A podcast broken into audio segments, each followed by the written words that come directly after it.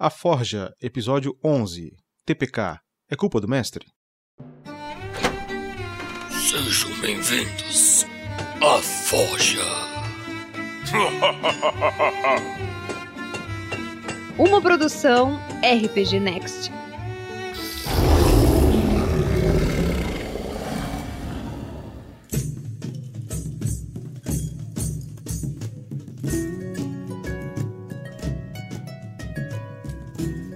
Pessoal, é isso aí, estamos começando a Forja número 10 no RPG Next. E o tema da Forja de hoje é TPK, culpa do mestre? Sim ou não? E é isso que a gente vai debater.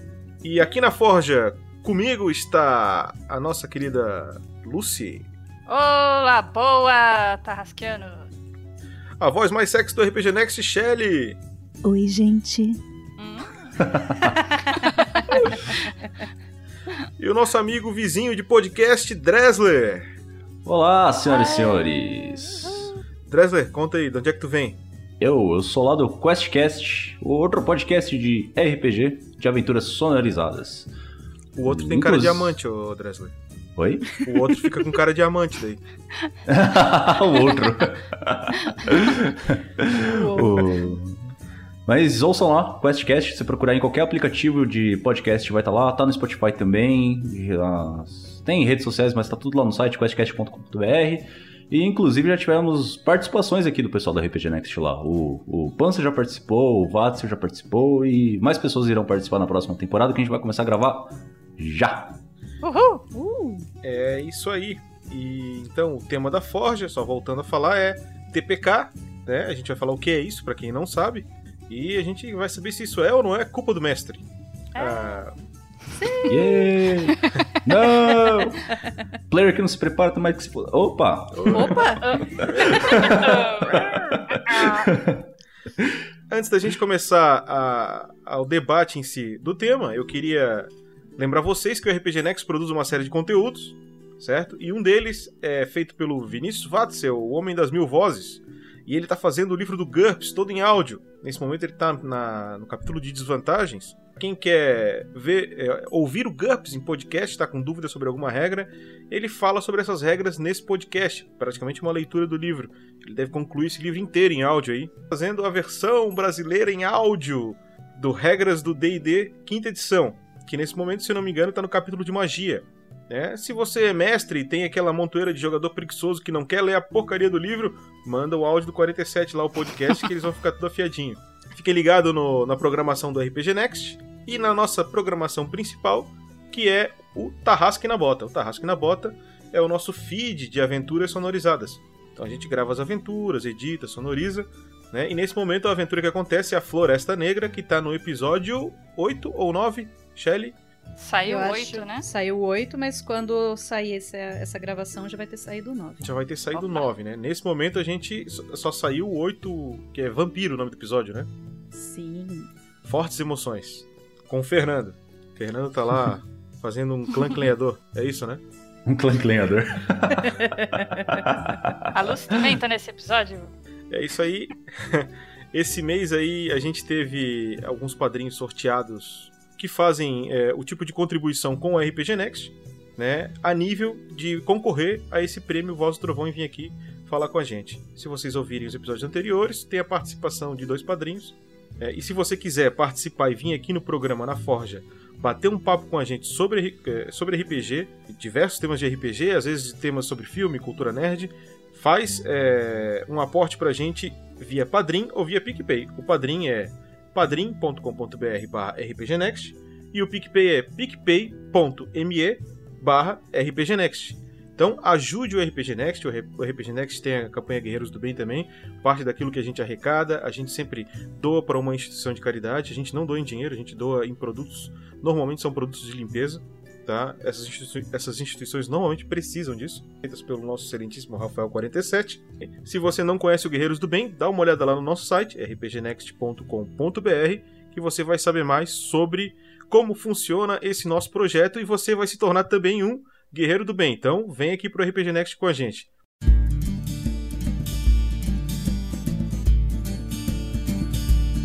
Então, seguinte, vamos começar o nosso tema de hoje, do de fora, mas é jogador de RPG. O que, que é o tal do TPK, cara? TPK é o famigerado Total Party Kill, que é quando deu, todo mundo morreu, cara. Todo mundo morreu e chegou na luta lá, não pensou direito, foi mal nos dados e o clérigo caiu, o clérigo caiu, não tem como curar e cai todo o resto junto. Quando dá muito ruim. Mas muito ruim. Exatamente. É o famoso deu ruim, então. É o Exatamente. famoso você pega a sua ficha, amassa e fala, não brinco mais. Cansei, cansei. Ou então você pega a sua ficha, risca o nome, escreve outro em cima. Não, aí veio o irmão do meu personagem que tava ali seguindo, só de olho. Eu sou o Júnior e vim aqui vingar meu pai. Diferente para não morrer. Ou não é culpa de ninguém, como é que funciona isso? Então a gente vai começar a analisar essa questão sob alguns aspectos. O primeiro aspecto a ser analisado é sobre a cultura em que se está inserido. E, obviamente, quando a gente fala de cultura, a gente vai ter que falar de um sistema que gera uma cultura. E esse sistema é o sistema mais jogado, o sistema de RPG mais jogado no mundo, que é o Dungeons Dragons. E, e esse sistema, ele hoje desenvolve um critério chamado nível de desafio. E esse nível de desafio, somatizado com algumas coisas, é, ele pode gerar automaticamente, matematicamente, um desafio X para um grupo Y. Tá, o meu grupo lá é um grupo de nível 3, são 5 jogadores de nível 3. Ah, então eu faço um nível de desafio adequado para aquele grupo, e aí se eles ganharem, mérito deles, se eles perderem, foi mérito deles também. É... Shelly, tu também joga D&D, tu conhece a questão do nível de desafio? Apenas uma mera jogadora. Eu nunca mestrei, mas eu já li sobre e já vi, puxando um pouquinho, a gente falou lá na Forja, número 8, que era sobre aventuras prontas, o nível de desafio é meio que isso também, né? Ele é um. Ele, ele te dá uma, uma direção para você saber o que colocar de acordo com o número de jogadores e, e o nível deles.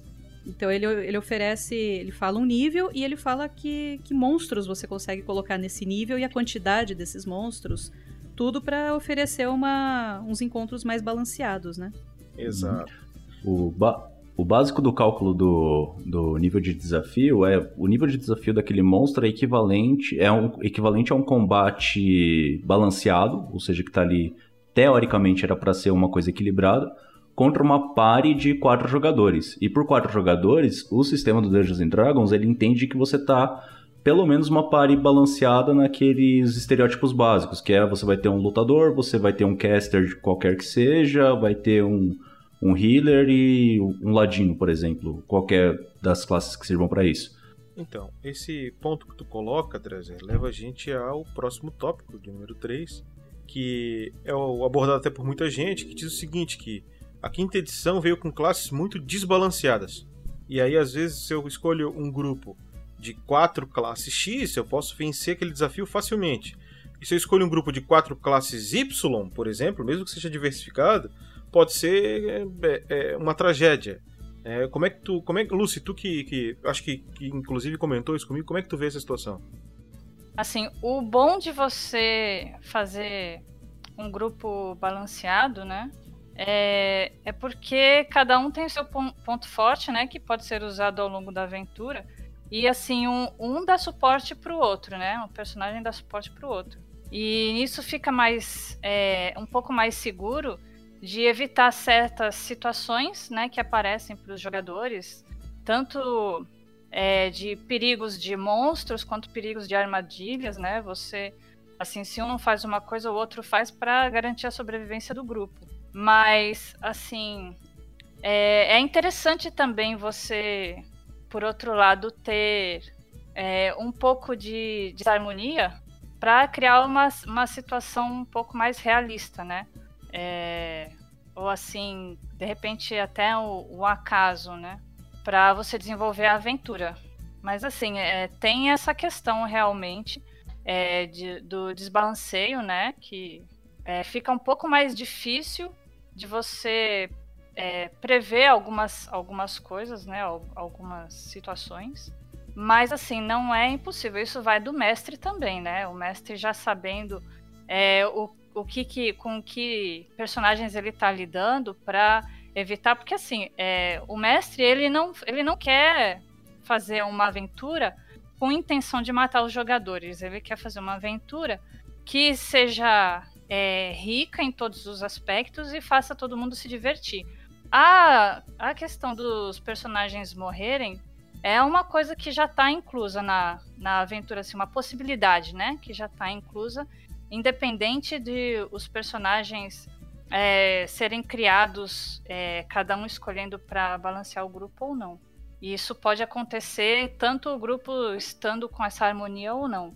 Pois é, mas Então, se a assim- gente fica pensando nessa questão de que o grupo tem que ser harmonizado, Uhum. pra, não acaba ficando tudo meio clichê? Ah, o grupo tem que ter aquilo. Sim, Sim, você, você tem uma série de classes, né? Por exemplo, em em D&D, é, você já tem uma série de classes que você pode escolher, né? Para quem tem essa preocupação. É, por exemplo, ah, eu não quero jogar de clérigo, mas eu posso jogar de druida, que, assim, não tem os, os mesmos poderes do, do clérigo, mas ele tem uma parte de healing, né? Então, assim, você tem al- algumas opções para substituir. E tem outros sistemas, claro, que, que nem o Gruta dos Goblins, GURPS, que você com healing aí. É, tô- acabou, na verdade, avançando um, um tópico, que era o grupo balance- balanceado versus o grupo aleatório, né? Eita. Mas um outro, um outro ponto é a questão de que no- no- na quinta edição é, a Wizards abriu um pouco de mão de querer deixar as classes balanceadas, né? De que independente da classe que, que o jogador escolhesse, ele tivesse o mesmo poder de fogo, digamos assim. A quinta edição Uhum. deixou isso um pouco de mão.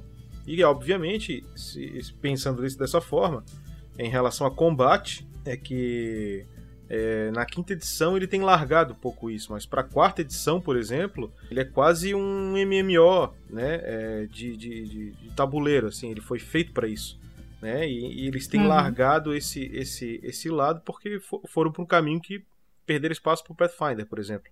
Ah, então eles acabaram dando um passo atrás.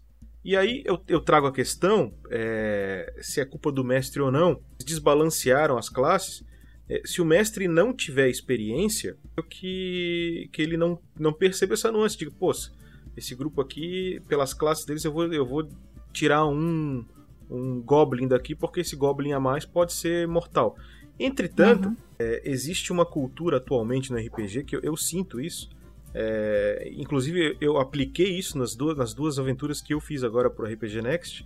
Foram duas aventuras bastante seguras. Eu apresentei aos jogadores que eles poderiam é, é, é, superar, né? Então, ou seja, aquele medo da morte ele, ele não existia. Até porque a gente estava desenvolvendo um sistema, estava testando os limites desse sistema.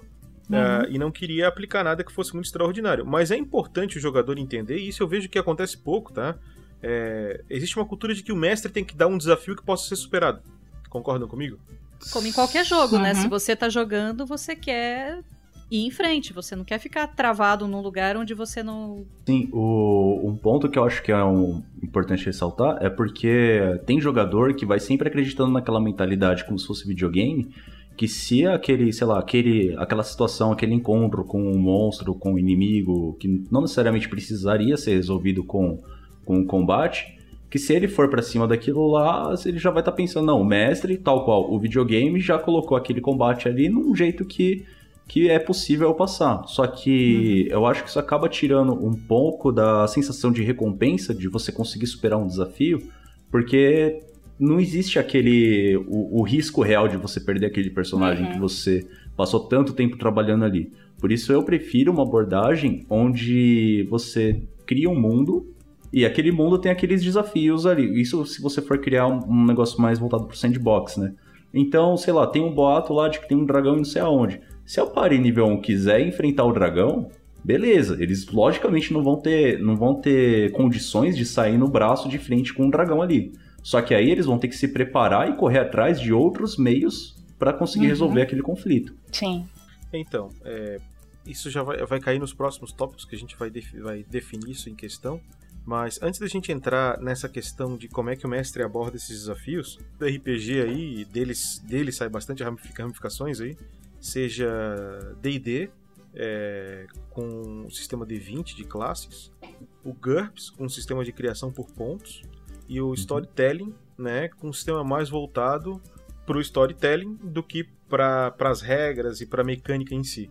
Que é o sistema que roda vampiro, lobisomem, mago e etc. Ah, aí é- fica a questão, nesses sistemas, por exemplo, o mago e vampiro não tem um, um sistema de nível de dificuldade. E GURPS muito menos. O que GURPS pode fazer é tu criar inimigos que têm a mesma pontuação do teu grupo. Ah, o meu grupo hoje tem 500 pontos, então vou botar 500 pontos em inimigo. Isso seria um desafio 50% de chance de viver, 50% de chance de morrer. Storytelling eu nem sei se tem como fazer essa, esse paralelo. Não sei como é que ficaria.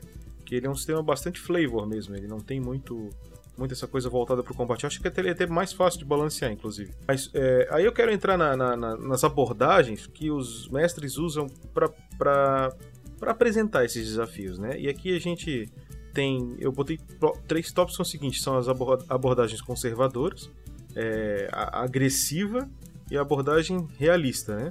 Então a abordagem conservadora foi aquela que eu adotei, por exemplo, nas duas primeiras aventuras. Por que conservadora? Porque eu tinha a intenção de preservar o grupo certo? Hum, então, sim. com a intenção de preservar o grupo, eu dou desafios que eles vão ter uma facilidade em, a não ser que eles façam algum absurdo, eles provavelmente vão superar aquele desafio. A abordagem agressiva é que o Vinícius está usando hoje na Floresta Negra. Olha, eu vou te falar, viu, que realmente.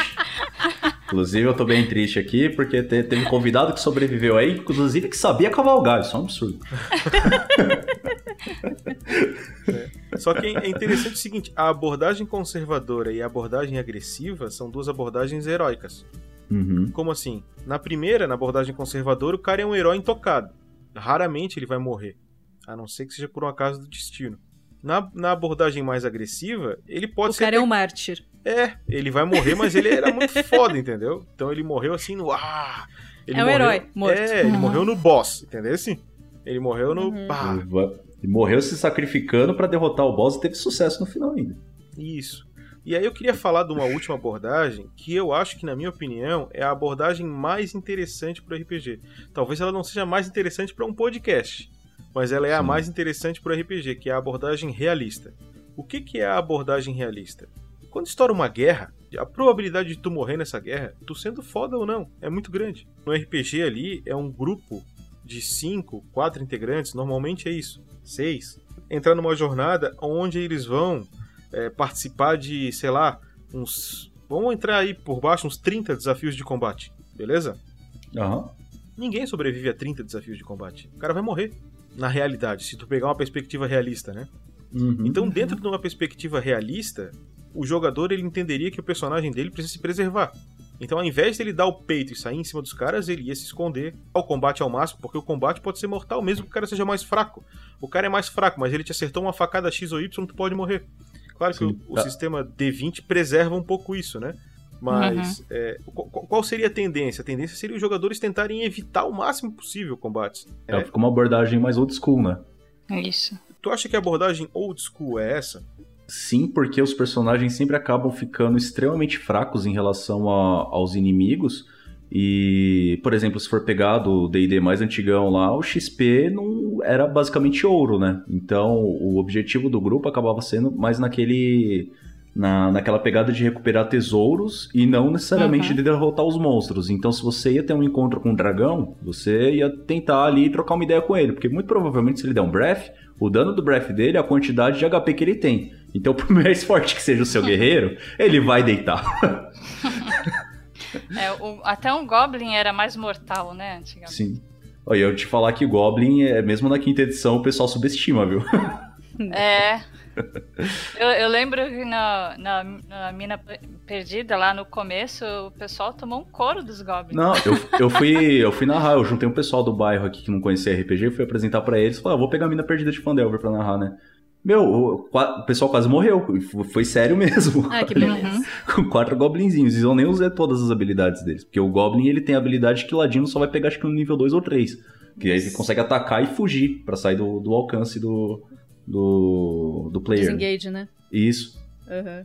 Mas eu acho assim, com, com relação a isso, eu, apesar de não mestrar, eu assisto muita coisa, ouço bastante coisa sobre, sobre isso, várias dicas e tudo mais. E o Super Matt Mercer, que é ah, referência de referência de DM para maioria das pessoas, principalmente para quem joga D&D, ele fez um vários vídeos, né, explicando, dando dicas e tudo mais. E eu lembro bem que em um deles ele falou isso. Ele falou: os meus mundos são sandbox. Os meus jogadores nível 1, eles podem seguir o, o caminho planejado e vão lá lutar contra os goblinzinhos, vão lá lutar contra os monstros fracos. Mas o, existe o dragão, existem os monstros mais fortes que não estão fora do caminho deles. Eu não vou impedir que eles cheguem no- nos Sim. monstros mais fortes. O mundo é Uhum. aberto. Só que a, a grande dica que ele dá é a seguinte: você tem, como mestre, jogadores a entenderem que eles não vão vencer se eles entrarem em combate Sim, sim. ou, ou interpretando isso, ou falando por fora mesmo, falando, gente, é o seguinte, isso aqui é um dragão, Uhum. e vocês percebem, ele fala, ele, ele usa muito rola inteligência, né? Ah, Uhum. rola sua inteligência, a pessoa rola e fala, é, você percebe que é melhor não entrar em combate. Sim. Isso dá pra você colocar esse tipo de informação dentro do jogo mesmo, porque se tá tendo a, o boato de que tem um dragão naquela região lá, aí o taverneiro pode soltar que já foram heróis lá muito poderosos e não voltaram. Nisso, nisso daí os players já vão ficar, opa, Uhum. calma aí. É, outra coisa que, que acontece também é do time que tá jogando, o cara fala, não, Uhum. pô, é, sei lá, parece que tem um dragão naquela região. Então se o cara não sabe o que é um dragão, ele fala, não, vamos lá, pô. Vamos lá. Sim. ele não tem noção do que é aquilo, né? Então é muito Uhum. importante que os jogadores estejam ambientados onde eles estão jogando. Claro que o mestre vai ter que dar as dicas, né? É, eu tava ouvindo um podcast hoje, os caras falando sobre o Goblin Slayer. Hum, Que, o, que o cara entra com uma montante dentro do, da dungeon. e, aí, e aí ele não consegue usar a montante, porque a montante é muito grande, sim. né? Só que quando ele tá entrando na dungeon, a montante dele dá uma batida em cima. Pum! Eu achei, eu achei aquela. Eu não, eu não percebi isso, tá?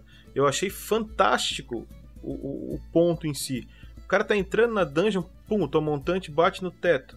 Pô, é altas Ele já dicas de percebe que não vai conseguir usar. É, cara, tu vai te Uhum. fuder aí dentro, cara. Sim.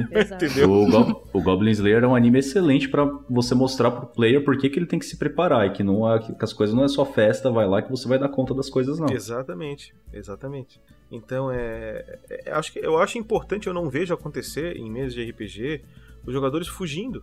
Cara, Sim. correr. Bicho, eles têm que correr, cara. E Uhum. outra coisa, acho que tu corre mais do que tu enfrenta. Entendeu? É, é, é- é difícil, assim, combate e, e, e- e o Gruta dos Goblins provavelmente é, o nosso cenário Ethos vai trazer mais pra esse lado, vai ser bastante mortal, vai ser coisa assim de buscar uma aventura nesse sentido. Eu vejo que hoje se tem pouco medo da morte, é, e, e se joga se joga meio Rambo. Sabe quando tu, tu vai jogar um- um- uma partida de FPS com a galera, tipo um Battlefield, Aí você vai ruxar. e os caras faz, saem do negócio correndo, atirando, que nem se fosse o Rambo? Hum. Numa guerra o cara estaria encostadinho, com o cu apertado atrás de uma pedra, botando a, metra- a metranca aqui, rezando, pelo amor de Deus, que não atire em mim. Né? O cara teria uma É assim abordagem. que- O cara é teria uma, os- uma abordagem conservadora, tu entende? Se ele tivesse naquilo. É, porque né? alguns sistemas, tipo D&D, eles prezam mais pela... é o heróico, né? É, O herói é indestrutível. Por mais level 1 que ele seja, ele é um bosta, mas ele é indestrutível. Ativa a não ser aquele enfrentamento. Uhum. Então, assim, cara, ou tu enfrenta ou tu enfrenta. Aí se o grupo não. Se, se o grupo morre para aquilo e, e morre feio, né? Que o TPK é bom a gente lembrar que é. Ninguém viveu. Sim. né? Então, se o grupo morre, e, e- e assim, e digamos que um só do outro grupo morre, ou nenhum, planejou muito mal aquele desafio, já que ele era um desafio obrigatório. Entretanto, o mestre pode ter dado algumas dicas, pode ter sido um puta do monstro que era impossível de se matar, a não ser que se iluminasse o local. E o bicho tinha várias coisas para eles iluminarem o local e os caras não descobriram que precisava daquilo, por Sim. exemplo. Aí é culpa dos jogadores, que chegaram lá sem estar preparado. Né? Então, eu não sei se dá pra culpar o mestre é, Sim. em relação a isso. É o. Pode falar. Então, eu percebi que a gente terminou o, a pauta e a gente não leu o que, que gerou a pauta. É verdade, teve um diálogo lá do Twitter, né? Então, Shelly, vamos fazer no final aqui do nosso coisa. O que, que gerou essa discussão toda sobre TPK? Conta pra gente. Puxando novamente a Forja número 8, sobre aventuras prontas. Que um colega meu jogou uma aventura pronta. E depois ele chegou no Twitter e falou: Shelly, meu paladino morreu ontem, coitado, tão novo, tão low level. E aí eu perguntei o que, que aconteceu, né? E aí ele respondeu: vou até ler aqui porque tem coisa que eu não entendo. Como por exemplo, ele disse: era a L. Eu também não entendi essa parte, não. Eu acredito que seja o, o nome da aventura também, alguma coisa assim. E o que desbalanceada. Tinha três paladinos e a missão era underwater, embaixo d'água. Os três decidiram abdicar da armadura para não ter desvantagem em exaustão. O resultado, TPK. O mestre, em um ano, tinha matado três players e no dia que eles jogaram, matou oito em uma mesa com sete. Nossa. Não foi, não foi total party kill, mas foi 99%. Não, cara, se ele matou oito em uma mesa É, ele com matou- sete, ele deve ter se matado junto, sei lá. Sim. Tô acompanhando. E aí ele disse que a aventura era um tanto desbalanceada, a aventura pronta, e a outra mesa de level, level mais alto, tomou TPK também. Caraca. Mas E- será que não, não tinha alguma coisa no, no cenário, de repente, alguma coisa que os aventureiros é, deveriam ter usado para solucionar aquele problema, aquela situação, sem ter que entrar dentro da água para resolver? Então, mas a aventura era dentro da água. Essa é a Hum. questão. Então, o que, que eu tinha falado? Apesar de não ter nenhuma experiência com mestragem, eu falei, ah, eu, eu não saberia balancear, mas se, se eu tivesse um mínimo de experiência, eu veria que tem três paladinos que vão ter pontos de exaustão, desvantagem pra caralho. Side quest, olha, pra vocês fazerem essa missão, vocês têm que Uhum. encontrar um item mágico que permita que vocês respirem dentro d'água e esse item não vai te dar tal desvantagem, alguma coisa assim, Teoricho. Né? Alternativas. Potter. Exato. É verdade. O foda da aventura pronta é que é o seguinte, vamos supor que para eles chegarem no objetivo que eles precisam, eles têm que fazer essa passagem pela água, né? Pra eles fazerem, mas aí fica uma abordagem paternalista de novo, né? É, Exato, aí você tá passando a mão na cabeça. É, entendeu? Aí eu- Aí eu perguntei pra ele, ele continuou botando a culpa na, na aventura. Aliás, a Ellie é Adventure League. Agora Sim. encontrei aqui mais pra baixo. Uhum. E aí ele falou, o nome da aventura era Dark Waters of Hate. As águas sombrias ou escuras do, do ódio. Ou seja, é uma aventura de água. Sim. E aí o que, que eles fizeram? Uma party com três paladinos, dois warlocks e dois druidas. E nenhum Ninguém- tritão. Exato. Ninguém dá dano em área. Os tanques, que são os paladinos, não tinha CA, porque não, não usaram armadura. Então, Aham. Acabou desbalanceando por todas essas coisas. Eles eram em sete e morreram pra 10 esqueletos. É complicado, é complicado, porque a aventura é, é aquilo que eu te falei, entendeu? É, escolheu mal a aventura, ou o que o mestre deveria ter feito. Assim, ó, o grupo, em primeiro lugar, não deveria ter feito, não deveria ter entrado, deveria ter achado outra alternativa, não deveria ter Uhum. ido. E o cara não ia entrar ali, entendeu? Não sei, é, se eu tô com. Se eu sou um, um- um personagem que depende de uma full plate, O... E os jogadores, como você falou, não entrarem lá. E se eles quiserem entrar ainda, eles saírem de lá pra ir pesquisar se alguém sabe de alguma forma mais efetiva Uhum. pra poder se preparar melhor Exato. antes de ir pra lá. Sim. É, nesse caso, o que, que vocês prefeririam na montagem de personagens? Vocês prefeririam indicar e tentar montar uma party equilibrada? Ou falar pra cada um individualmente, olha, cada um monta o seu, você escolhe a classe que você quiser e depois a gente vê o que dá. pegar o item que eles precisam lá dentro, eles vão ter que enfrentar uma tropa que tem ali no saguão, no hall de entrada do castelo. Mas tiver um ladino que suba um negócio, ele consegue pegar aquilo muito mais simples, digamos assim, tá? Um exemplo bobo. É, eu não vou colocar uma aventura que tem um desafio desse, que é um desafio mortal entrar pela porta da frente, e um desafio normal, o ladino conseguir fazer aquilo, sem um ladino no grupo. Eu vou dizer, cara, essa aventura não é pra esse grupo. Então eu acho que, assim, ó, é, é, é a corda e a caçamba, sabe? Sim. A aventura tem que ser feita para aqueles personagens. Então, eu sou muito a favor do mestre dizer, ó, vai ter um personagem assim, outro traçado, outro traçado. E, e acho que é muito mais legal quando tu, quando- quando- como jogador, receber essa bucha, sabe? Cara, tu vai ser. E tu fala, caralho, não sei jogar com esse negócio que eu vou fazer, cara, com o monge. Sabe? Pô, mas aí é, que, aí é que o jogador vai ter que mostrar o. Deixar comigo, Então, eu mas- jogo de bárbaro. Mas aí, mas aí, Bruno, você tem que ver que o mestre tem que ver, né?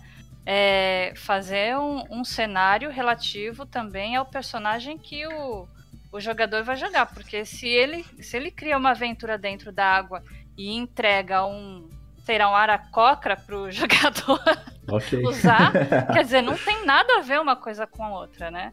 É, então, assim, se você vai fazer uma coisa muito específica, você tem que dar é, um pouco de livre, livre ar- arbítrio para o jogador escolher o que, que ele quer usar naquele cenário, né?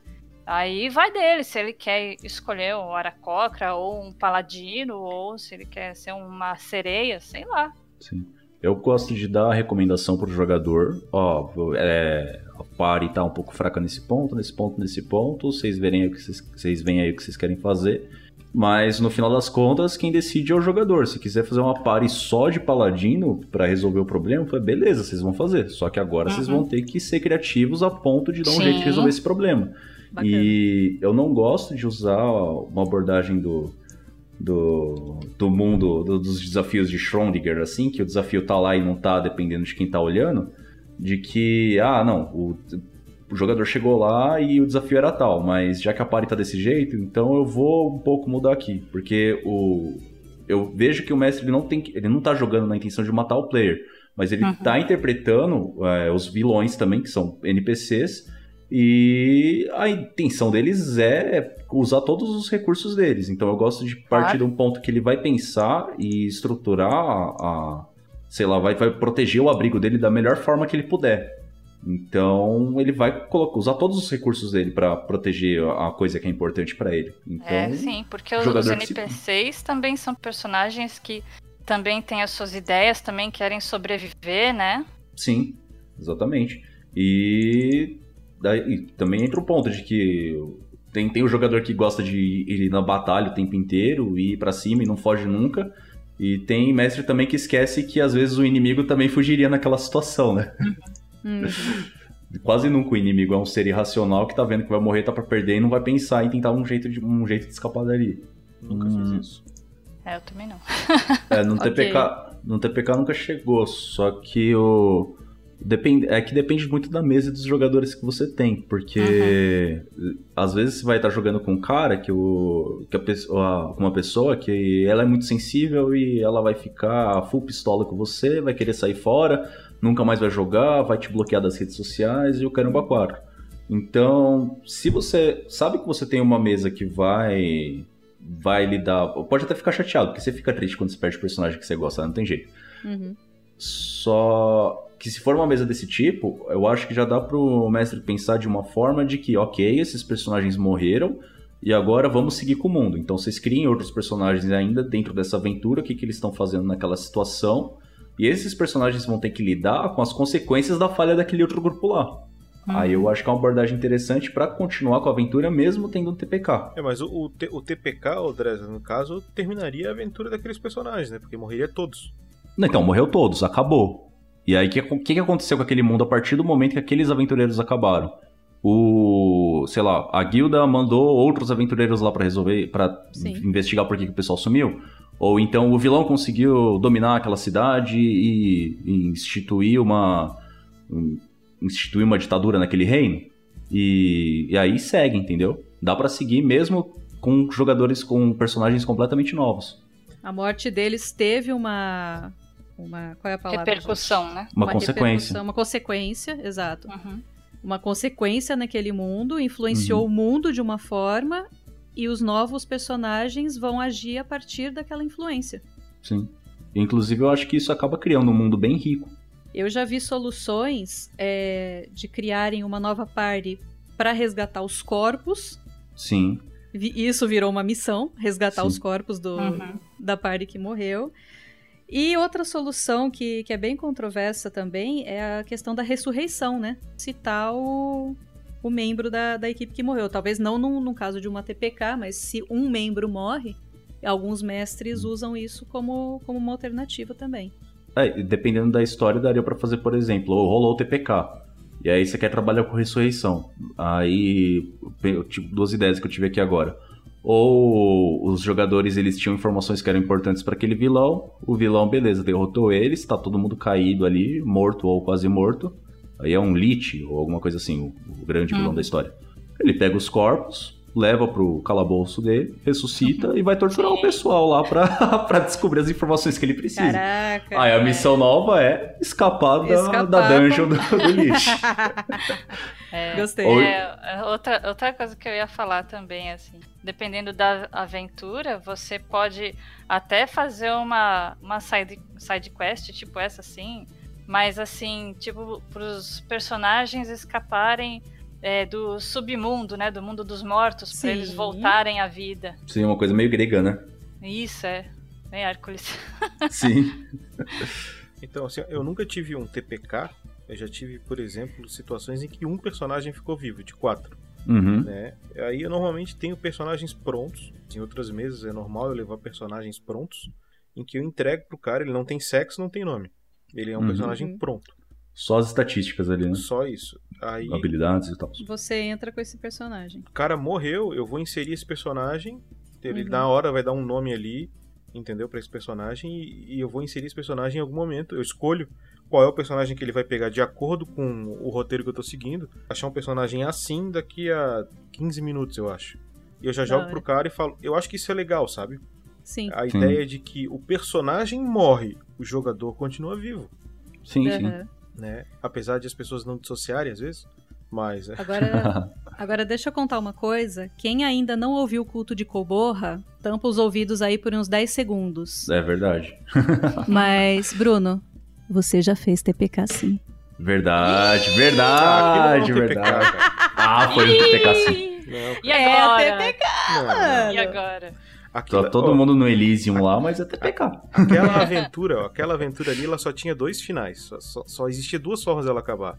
Ou vocês morriam e o mundo se ferrava, vocês morriam e salvavam o, o, o que tava ali em volta. São o raio de 50 km que de- teria detonado tudo, né? Era os, ok, era os únicos vamos dois voltar, finais possíveis. vamos voltar lá pro, pro começo do episódio. Conceito de TPK. É, Bruno. E, é... e agora? Tá, então, então agora eu vou, vou te voltar uma outra pergunta. Lá É, aí vai, Ih, aí vai começar- aí vai entrar na discussão filosófica da coisa. Existe vida após a morte em RPG? Pô, cara, vocês não morreram, vocês se sublimaram, viraram deuses, cara. Nós somos deuses, cara. É isso que importa. Acenderam, né? Eles não, vocês não morreram, vocês acenderam. Nós acendemos. Rolou um.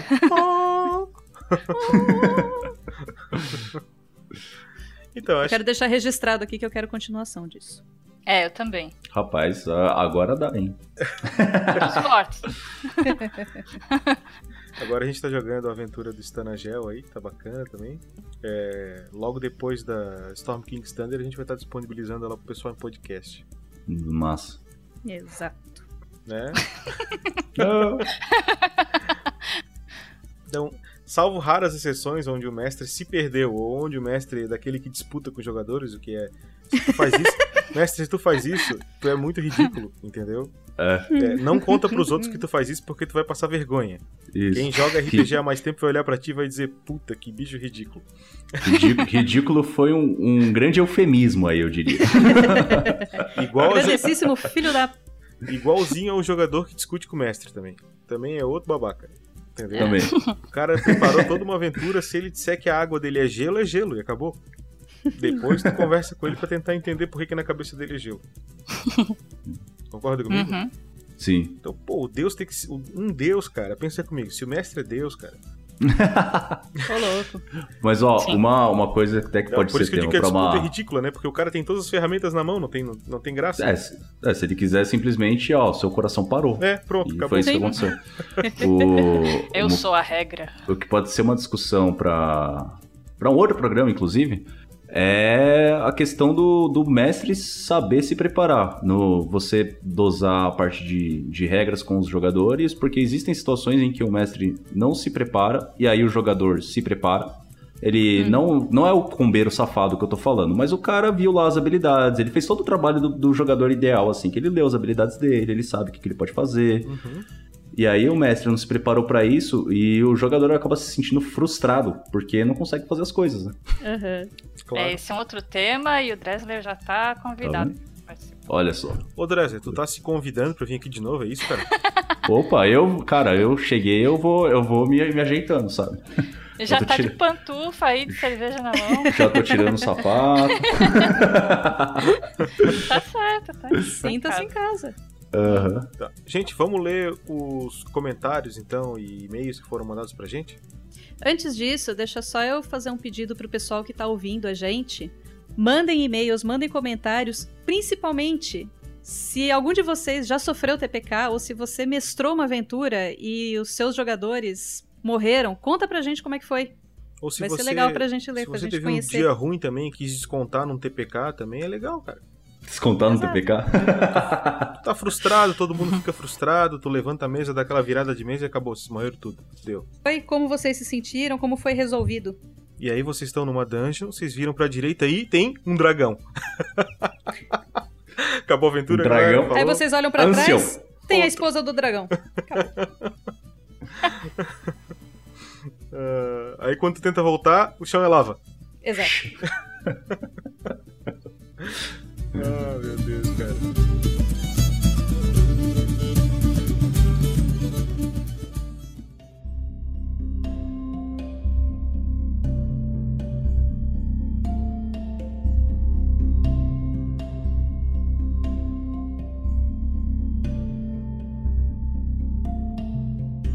Primeiro comentário no formulário do site, de Matheus Rabelo Monteiro. Ele tem 24 anos, ele é bancário e estu- estudante de engenharia e ele está em Brasília.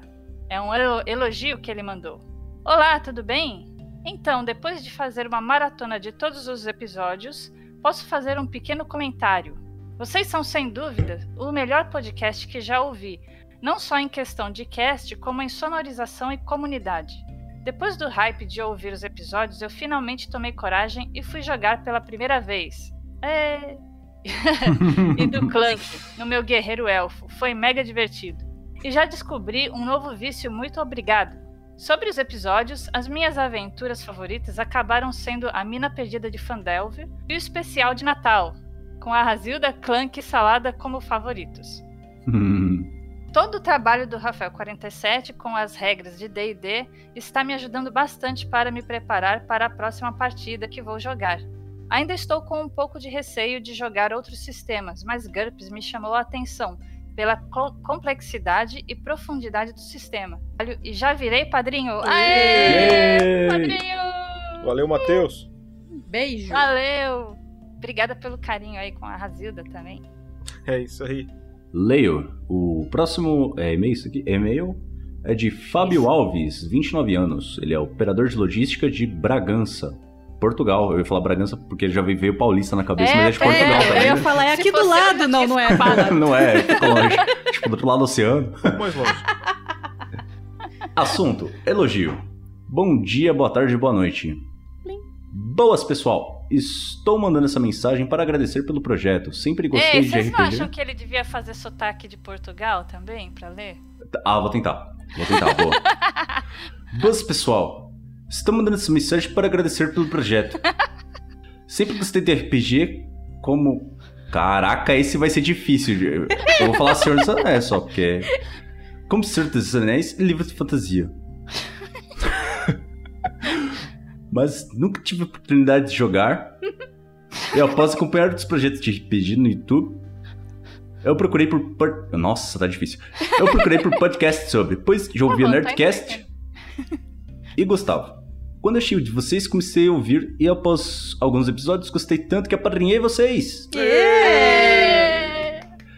Como todo projeto desse tipo, sempre é importante esse tipo de ajuda. E também como moro em Portugal, como minha esposa, provavelmente ele nem é português, ele só mora em Não. Portugal, detalhe, né? Ah, tá valendo, tá valendo. Também como moro em Portugal, como minha esposa, ficamos meio carentes dessa zoeira BR. KKKK. Tô me sentindo aquele smile com chifrinho roxinho. Espero ter ajudado um pouco e que continuem com esse projeto por muito tempo.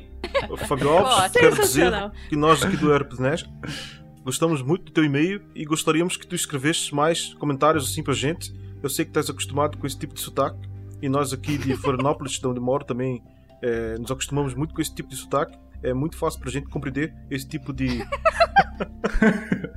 de e-mail. Gostaria de agradecer também ao Dresler pela acessibilidade que criou com, com essa leitura. Braço, braço, O Fábio. meu, o meu maior um contato beijo, português de Fábio. Portugal foi jogando Vai. Little Big Planet no PlayStation 3. Sim. Português de Portugal é genial aquele jogo. Eu queria dizer que arquiteta. Então não falei. arquiteta. ok. Arquiteta, pode crer. ok. Vai lá, é. Shelly. Agora eu vou ler um comentário no post do episódio 22 da Mina Perdida. Tem gente atrasada aí maratonando, pelo visto. É, gente É um nova. comentário do Bruno Gonçalves que diz assim: Comecei a ouvir essa aventura em janeiro de 2019, para não parar de ouvir. Hoje estou no 22 e acabo de ver que o último episódio saiu em 2017.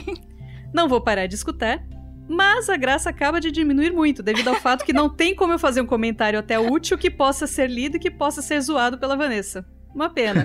Eita, não, não tem sim. Vamos Qualquer hora ela aparece aí, a gente coloca os seus comentários aí pra ela ler. Não se incomode, não.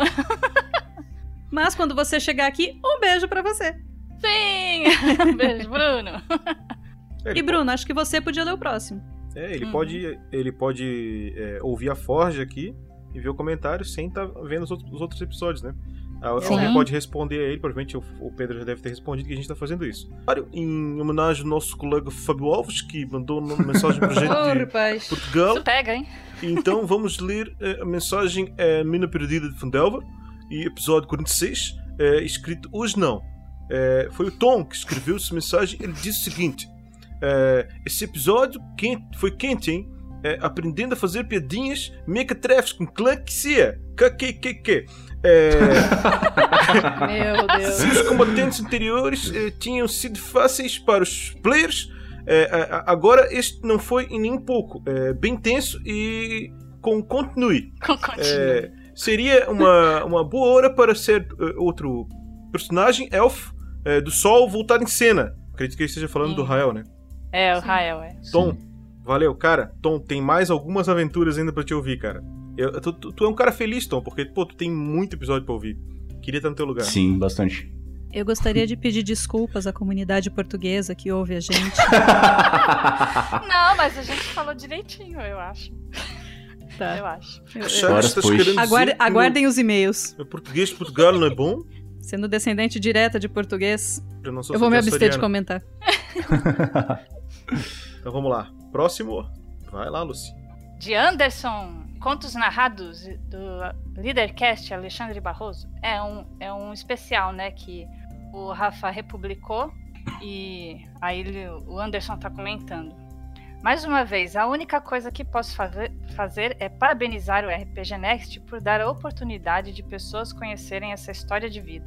Vocês sempre conseguem fazer a diferença, mesmo que apenas levando histórias como essas para os, os ouvintes. Valeu, Anderson. Legal pra caramba receber esse tipo de feedback que fala que você tá literalmente, com, todo, com as palavras ali, fazendo a diferença na vida das pessoas. Ô, Muito Lúcio. massa. É, Oi. Tu pode ler o Cortou? próximo comentário do Anderson também, em Uhum. outro conto narrado. Manda ver. Ah, certo, é, ele colocou mais um no um comentário para o Contos da Noite, Silêncio e Escuridão. Os contos narrados já estavam com alto nível, mas os contos da noite ficaram demais. Com toda certeza, a cereja do bolo. Parabéns aos Vatzeus pelo texto e edição, genial. Ah, é Bacana. porque o- as histórias do Conto da Noite elas são escritas pelo irmão do Vinícius, irmão do né, Vinícius. o Rodrigo. Sim. Uhum. E aí o Vinícius ele faz a parte de sonorização, as vozes, ele e o pessoal aí do. Vou falar de um legal recadinho rápido que a Larissa Valentim escreveu no YouTube, num vídeo nosso do Guerreiros do Bem. Ela disse o seguinte: Desde o início eu achei essa iniciativa tão bacana. Gente também aí e seja também uma guerreira do bem. Vamos voltar então na Isso. nossa fila, Shelly. Eu acho que eu acho que esse comentário aí é pra ti também. É pertinente. Foi da, da Forja, do episódio 8, que a gente falou se, sobre usar aventuras prontas. É o comentário do Victor Domain e diz assim: Ansioso para chegar no livro do mestre de DD. Estou acompanhando os podcasts do livro do jogador. Vai fazer também sobre o livro dos monstros? Ô, louco. Hum. Existe, a, existe a, a- a vontade. Vamos ver quanto tempo vai levar para chegar lá, né? É, Tenho vontade de escutar os podcasts das regras de GURPS também, mas tô focando no D&D e evitando pra não me confundir. Tô no 19 ainda. Caraca, tem chão, hein? Tem chão. dura Joguei, mais. joguei bastante GURPS quando era mais novo. Meu primo me ensinou a jogar RP RPG com o GURPS, inclusive. Tenho bastante saudades das ilu- ilustrações do livro. Li ele muitas vezes. Hum. É isso aí, Vitor. Não deixe de jogar RPG nunca. E um Abraço. beijo. próximo comentário que teve também na Forja Live foi pra gente chamar o mestre Pedroca na próxima. Ele escreveu Pedroca, eu acho que é Pedroca. O Pedroca. É Pedroca. que É Pedroca. Pedroca mesmo. Sim. Que é da formação. Fireball, acho que agora eles mudaram o nome, Sim, se eles voltaram. Exatamente. Exato. Eles Uhum. eram da formação Fireball, depois foram pro Vertente e voltaram pra formação agora. O Pedroca e o Roxo são da minha terra. Até o Pedroca namora uma amiga minha, inclusive. Vou ver se dou um toque pro Pedroca pra ver se ele quer participar da Forja aqui com a gente. Então, valeu Lucas Andrade que Uhum. deu essa dica pra gente. Valeu, cara. Valeu. Valeu. Tem também no mesmo no mesmo episódio, o também sobre Aventuras Prontas, o Leonel Brito disse: "Caramba, acho que ainda não saiu o episódio 7 da Floresta Negra. Gostei mais desse formato. Boa iniciativa. O nosso novo formato aqui da Forja. É, esse primeiro foi em live, tá? Tá fazer live, a gente tá vendo a questão de infraestrutura só. E Não essa- prometa nada. é, não, não prometo, mas vai ser. Você promete que vai tentar. Shelly, tu que é a rainha do Twitter, eu quero que tu leia todos os comentários do Twitter, rapidão, numa só. Não, eu vou, eu vou dividir com o Dressler porque ele também manja de Twitter, tá? Ah, Vocês rapaz. que são todos seus. Twitter Vocês é massa, tudo- cara. Exato, verdade. Twitter é vida. Principalmente o pessoal do RPG no Twitter é muito gente fina. Porque o Twitter também tem, tem muita exceção de saco, mas o pessoal do RPG é muito gente boa. Exato. É, é uma galera muito unida e você começa a bater papo do nada, assim, e você pega umas amizades do nada e é maravilhoso. Vou até criar um Twitter agora. Só poderia ter criado. É, Então, Dressler, eu leio o primeiro, você lê o segundo e a gente vai alternando? Pode ser. Então vamos lá. Então eu vou ler do arroba Eric Pedrosa. Ele diz assim: Eu e meus amigos estamos começando a jogar RPG. Até agora estamos tendo um problema em preencher a ficha para um Draw Ranger charlatão. Onde achamos pa- material para entender essa classe e raça? É, eu já respondi isso para ele, né? Respondi bem especificamente, mas é simplesmente vai lá e procura todas as partes do que o Rafael leu e Sim. separadinho. É só procurar de acordo com o que você quer. Sim. Hum? A parte do draw tem como variação do elfo, no- tem uma coisinha ou outra no livro do jogador mesmo. Não lembro especificamente se tem mais maiores detalhes no- nos outros livros, né? Mas o Ranger Charlatão tá perfeitamente descrito lá no livro do, do jogador mesmo. Sim. Foi, foi isso que eu passei pra ele. Eu, eu fui lá, busquei todos os três links: link do elfo, link do ranger, link do charlatão. Mandei pra ele. Eu espero que ele tenha conseguido fazer a, a ficha. É, comenta pra nós depois. A gente foi do arroba Adamo underline Ludwig. Igual o Beethoven. Ah, o, o do Nick, origamista de papel de trouxa. origamista de papel de trouxa excelente, Nick. Os melhores. E o tweet dele foi o seguinte: Ah, meu Deus, acabo de escutar meu comentário no RPG Next. Oh, meu Deus, estou tão feliz. Sorrisinho. Obrigado, turma do RPG Next. Vocês são foda. Abraços pra todos. E carinha assinando. Cara, escreve Mais um mais, comentário hein? lido, então. Exatamente. Escreve mais aí que a gente vai ler. Agora, agora não precisa só escrever tua felicidade, cara. Pode escrever também o que tu achou do episódio, perguntas, piadas, sugestão de nick, que a gente já viu que tu é bom. Hum, É verdade. sim. Nomes de personagem. Nome de É, vira um padrinho, quem sabe você é sorteado e aparece um NPC chamado origamista de papel de trouxa. É, vira padrinho verdade. e bater um papo com a gente aqui. Exato. Sim? Então, eu vou ler o próximo, que é do arroba Gui Krug. Bem a mina de Fandelver. Mais um maratonista! Chegou! Yay! Triste ouvir o fim, mas feliz por ter conhecido essa galera. Obrigada, RPG Next. Muito obrigado. Agora é seguir para a próxima aventura. E tem algumas aí. É isso aí. Uhum. Esperamos Algumas. aqui. Agora, olha que interessante. O próximo tweet de quem que é? Eita! Próximo é do Douglas Dreher, arroba Douglas Dreher, mesmo no Twitter. E ele escreveu o seguinte: Carlos X. eh, fez uma menção aqui pra galera, Carlos Timu e Casa Velha RPG. Quero ver DD com as cartas de acertos críticos e erros críticos do RPG Next. Uhul! Inclusive, eu vou dar um spoiler aqui que eu acho que eu vou usar a carta de vocês na próxima aventura de DD que a gente vai gravar, viu? Putz, que legal. Massa! Exatamente. O que eu tava usando antes, eu tava usando um deck de um aplicativo em inglês e tal. Aí eu, pô, tem gente produzindo nacionalmente isso, vamos prestigiar, né? E já testado. Prestigia a Legal. produção nacional. Sim. Já tá, já tá no, no- na home do, do meu celular aqui já. Ah, da hora. Tweet é da Luluzinha, arroba uma Não bruxa voraz. Beijo, Lu! A Lu, a Lu eu peguei bastante amizade com ela também no Twitter, conversando sobre o, o RPG. E ela falou assim, aproveitando aqui, pra fazer uma recomendação do Tarrasque na Bota do RPG Next. Lu! Aê, aproveita valeu. e recomenda também o nosso programa da Forja. E vem também ser madrinha e, e participar aqui do programa com a gente, bater um papo. Venha, Isso. Lulu. Conversa de Lu pra Lu? Vem dizer o que, que tu achou da última aventura aí. Fala que eu sou Lu também, meu nome é Lucas, meu primeiro nome. Não, você é Dresler, não, não existe Então. isso. É. O problema de nomes comuns, né? O Dresler era o Enzo dos anos 90. Nossa, O... Não, Dresler não, Lucas é o Enzo dos Lucas. anos 90. Dresler definitivamente Sim, não sim. era. não, nunca foi. E o próximo tweet é do nick Gabiru do Sol Poente, arroba enter para sair. Enter para sair, ok. Eu tava achando que era uma palavra só. Enter Paracel. Cara, eu gosto muito do RPG Next, porque além do conteúdo, eles fazem uma parada super bacana com Guerreiros do Bem. É demais. Sim. Uhul. Graças aos padrinhos, cara. Graças a eles. Uhum. Exatamente. Diria, inclusive, que quem mais faz, então, são os padrinhos. Por isso, vira um padrinho você também. Os Exato. padrinhos vão do- dominar o mundo? Assim esperamos. Se dominar um tarrasque já tá de bom tamanho. É. Já é grande pra Não, caramba. da bota Não já é tá muito quase. diferente. Encerrando aqui então com o tweet do arroba Matheus Rabelon. Ontem eu finalmente consegui jogar RPG pela primeira vez, depois de anos só ouvindo o Nerdcast de RPG.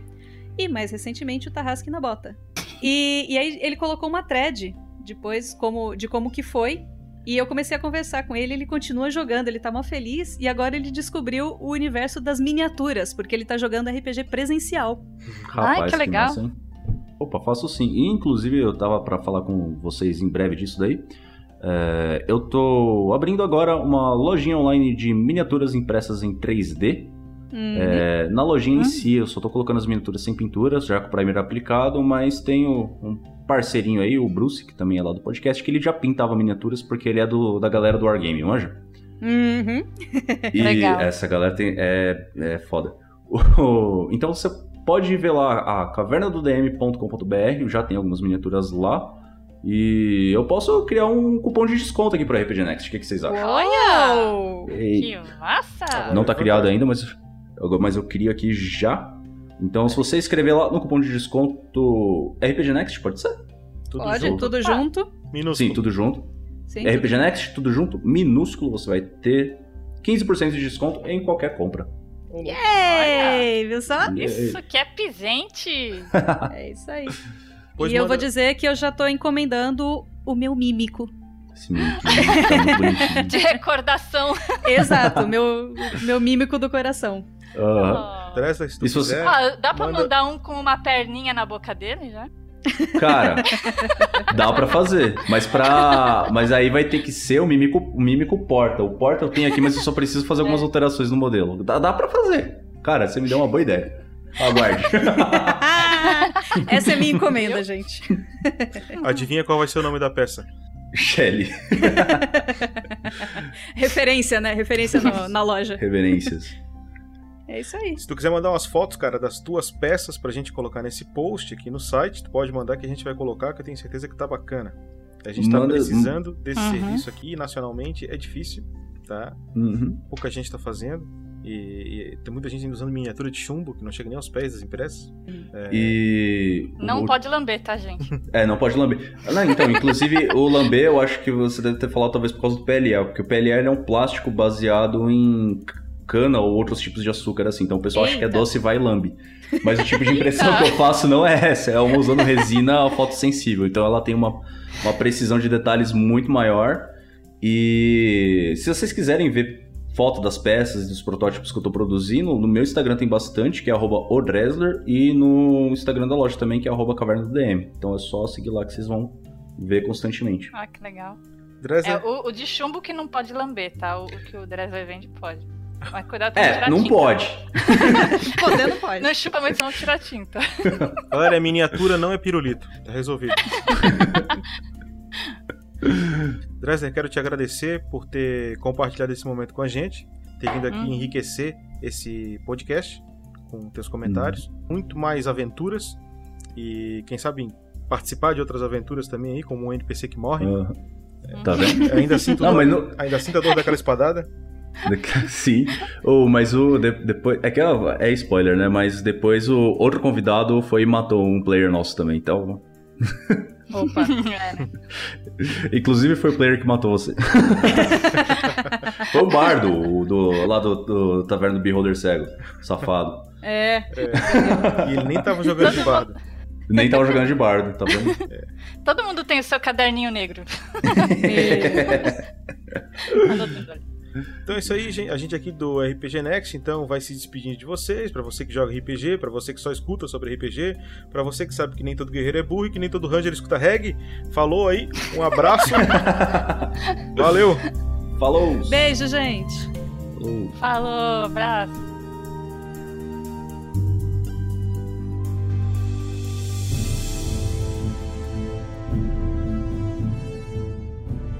Fala padrinho, fala madrinha, assinante do RPG Next. Aqui é o Rafael47 passando rapidamente para poder anunciar para vocês os vencedores dos sorteios do mês. Para quem nos apoia no Padrim ou para quem nos apoia no PicPay, nós sempre temos sorteios todo mês. Então vamos lá. O primeiro sorteio é a magia Voz do Trovão. Voz do Trovão é uma recompensa que nossos padrinhos, madrinhas e assinantes recebem para poder participar de uma gravação na Forja junto com o Pança. A Forja é um podcast nosso que discute RPG, que discute assuntos vinculados a esse universo nerd da cultura pop. Então, a gente vai sortear aqui quatro padrinhos, quatro madrinhas ou quatro assinantes e o Pança depois na sequência vai entrar em contato com eles para poder agendar um dia, um horário para poder fazer a participação nesse episódio da Forja, beleza? Então, o primeiro aqui a ser sorteado, vamos ver. Lisbino Carmo! Parabéns, Lisbino! Aguarde o contato do Pança. Nós temos o segundo também, vamos ver. André Batista Moreira. Aê, garoto, parabéns também. O terceiro colocado, nós temos. Carlos Eduardo Medeiros Pessoa Filho. Nossa, nome longo. Parabéns também, Carlos. E por fim, o quarto colocado. José Enio Benício de Paiva. Então, parabéns aos quatro sorteados. Por que, que a gente sorteia quatro? Porque existe uma gravação da Forja semanal.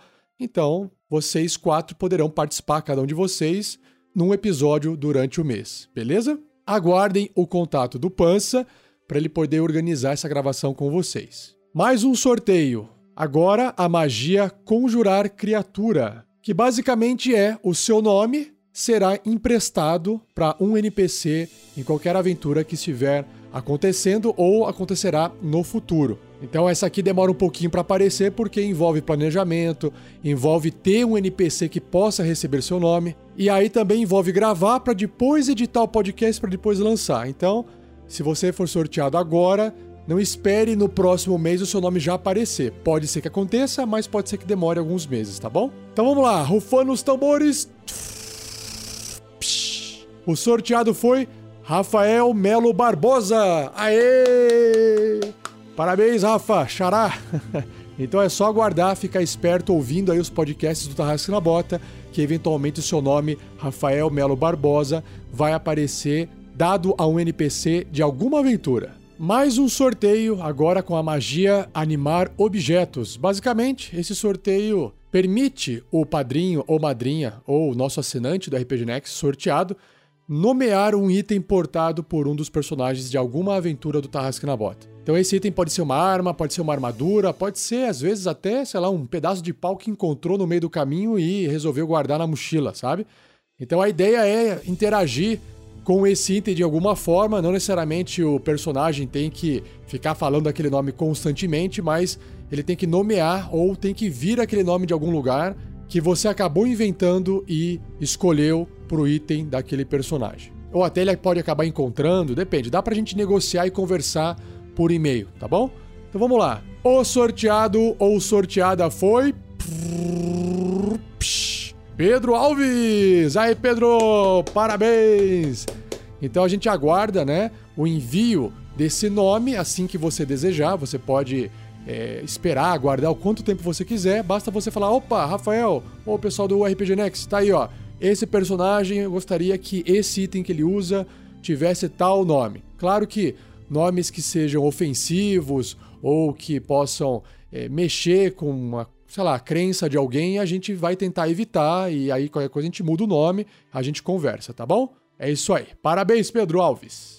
Mais uma recompensa agora, só que essa não envolve sorteio, mas na verdade é um anúncio aqui, né? Nós temos uma recompensa alta, que é a recompensa de 100 reais, que se chama o Grande Ferreiro. Então todas as pessoas que apoiam com esse valor têm acesso a essa recompensa que não é sorteada. O Grande Ferreiro, na verdade, é uma consultoria de mais ou menos duas horas via Discord, Skype, algum software VoIP. A gente dá atenção para suas dúvidas, te dá qualquer auxílio que você quiser sobre criação de personagem, criação de aventura.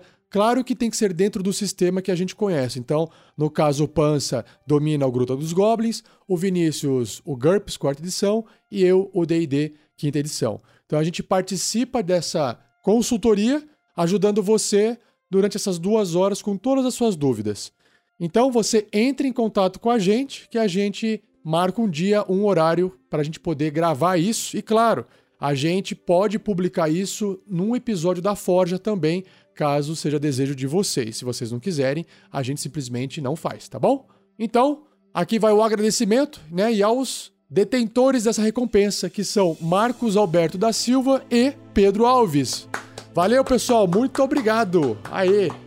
E esse mês, né, para avisar, não tem o sorteio do kit do Tarrasque, porque ele foi feito mês passado. E esse mês é o mês de fazer o Guerreiros do Bem, que a gente vai pegar o montante de dinheiro que sobrou das doações e ajudar uma instituição carente. E para fechar aqui a minha participação nesse episódio, eu quero fazer um agradecimento especial a todos os padrinhos, madrinhas e assinantes do RPG Next. Muito obrigado a todos vocês e um salve aqui registrado para aqueles que têm condições de contribuir com 15 reais ou mais. Então, um muito obrigado a Matheus Oshiro, Diogo Pasquato, Rodrigo Minan, Eduardo Sanches, Eric Real Limbo Souza, Gabriel Mafra Lima, Luciana Ferrato, Marcelo Contato, Fábio Salge Figueira, Gabriel Pinheiro Vieitas, Flávio Romero Acácio Barbosa, Francesco ou Francesco, Flávio da Silva, Samuel Fachini, Cristiano Silva, Jean Fernandes, Lucas Nunes de Carvalho,